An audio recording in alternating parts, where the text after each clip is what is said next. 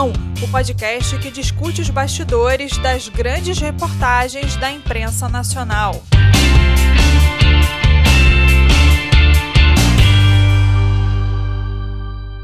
Olá, eu sou Maria Marini e esse é o podcast Jornalismo em Ação, que discute grandes reportagens da imprensa nacional. Eu vou conversar com o repórter do jornal o Globo, Lucas Altino. Lucas, com apenas 27 anos, é responsável por assumir grandes reportagens e um jornal de tamanha credibilidade. Com a crise econômica, uma série de obras foram paralisadas ou teve seu andamento desacelerado na cidade. A reportagem mostra que a situação ficou ainda mais complexa após a posse do novo gestor municipal, que determinou a revisão de todos os contratos em andamento. O repórter conversou com diversos cidadãos da Zona Oeste que contribuíram de forma rica para a matéria. A reportagem de Lucas Altino foi publicada no jornal o Globo no dia 9 de março de 2017.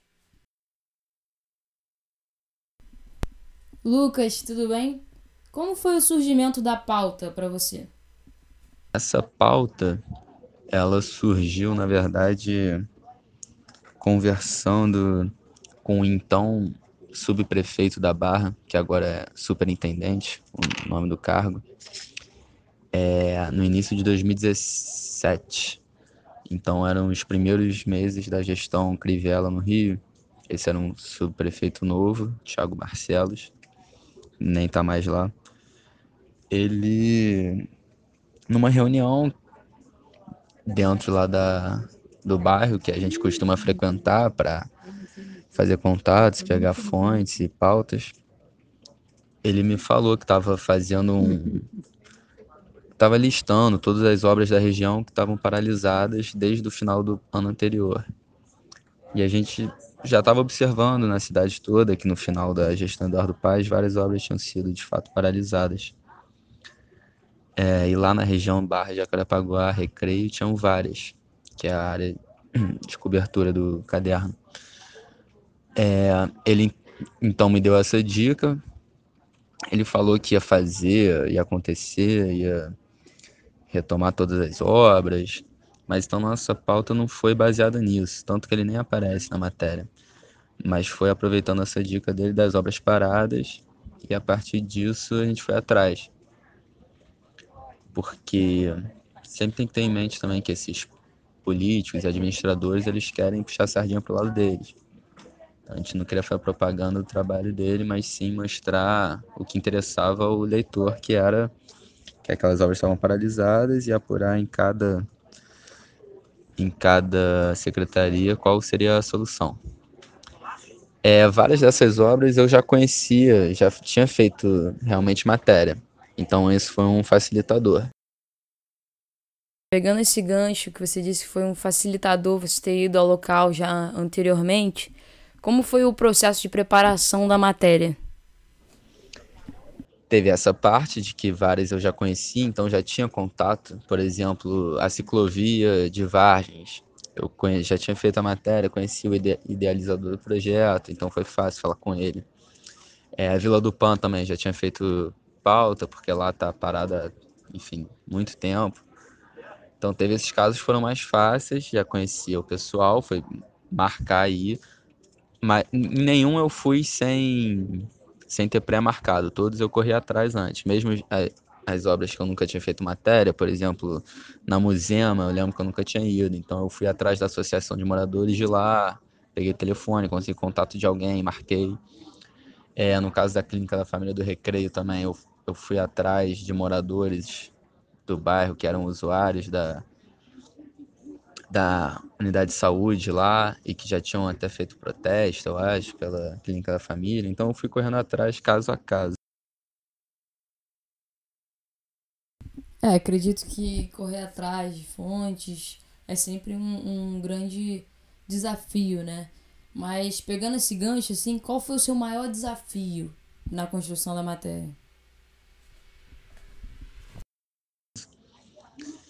É, acho que o maior desafio era se organizar, já que eram tantas obras diferentes, que envolvem tantas secretarias distintas dentro do, da prefeitura, você tem que dar um trabalho, assim, você condensar tudo, reunir todas as histórias, cobrar a resposta de todo mundo.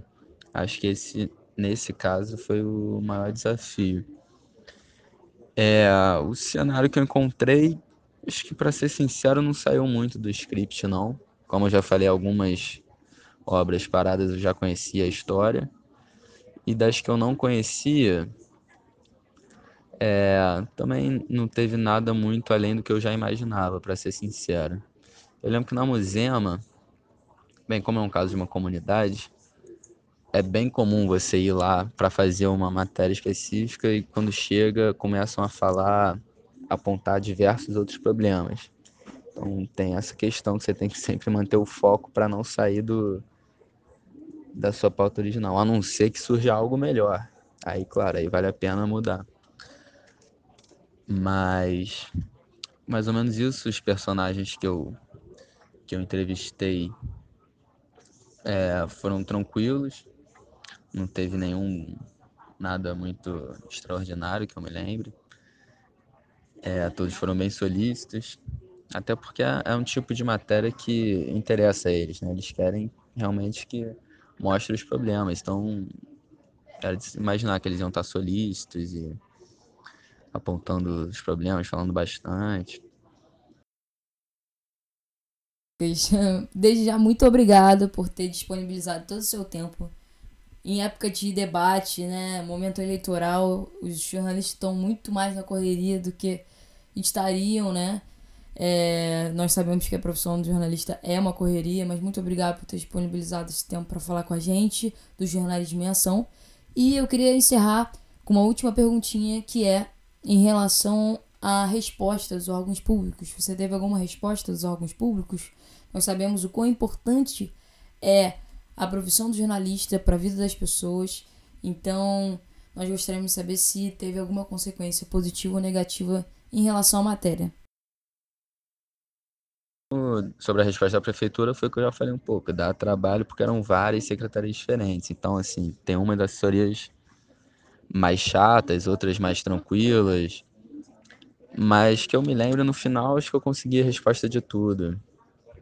Então, foi, acho que foi até tranquilo nesse caso específico. Porque tinha, tinha essa questão, né? É, o contexto era de uma mudança de uma administração para outra. Saía o Eduardo Paes entrava o Marcelo Crivella. Então, como é, teoricamente era janeiro, eu acho, fevereiro, a culpa era fácil de delegar ao prefeito anterior. Então, nesse caso, as secretarias não tiveram muito problema em falar bastante, porque normalmente eles seguram a informação. Se tem uma coisa ruim, eles não querem falar muito. Mas como acabava influenciando a administração anterior, eles falaram. Agora, por outro lado, eles também, essa questão de, de estarem há pouco tempo na administração, fazia com que eles não tivessem tantas informações assim. Ainda está. Então, eu lembro que algumas das respostas foram no sentido de ah, ainda estamos levantando as informações para ver o que vai ser feito. É, mas no final deu tudo certo e, e é isso. Acho que falando sobre o que mudou, a Vila do Pan conseguiu algumas coisas ali depois de pressão, mas ainda não foi concluído. A ponte do Recreio saiu finalmente. Esse, esse projeto foi entregue. Eu, eu não tenho certeza. Eram duas pontes, não tenho certeza se as duas foram feitas ou só uma. Mas enfim, conseguiu melhorar. O museu, acho que sinceramente continuou ruim. A Praça da Taquara, que recebeu a obra da Clínica da Família, não Acabou que não teve a obra, eles desmobilizaram o canteiro. A ciclovia das Vastas também não foi concluída. Acho que até eles fizeram um ou outro trecho. A clínica da família do Recreio também ainda não foi feito, mas recentemente o Crivella até falou que ia, que ia fazer. Agora, atualmente, não, confesso que não sei exatamente em que pé tá. Mas acho que é isso. É isso, Lucas. Muito obrigado novamente por ceder seu tempo para estar tá aqui com a gente. Vamos torcer para que as promessas sejam cumpridas e que o trabalho do jornalista seja sempre muito respeitado. Maria Marini, para o Jornalismo em Ação.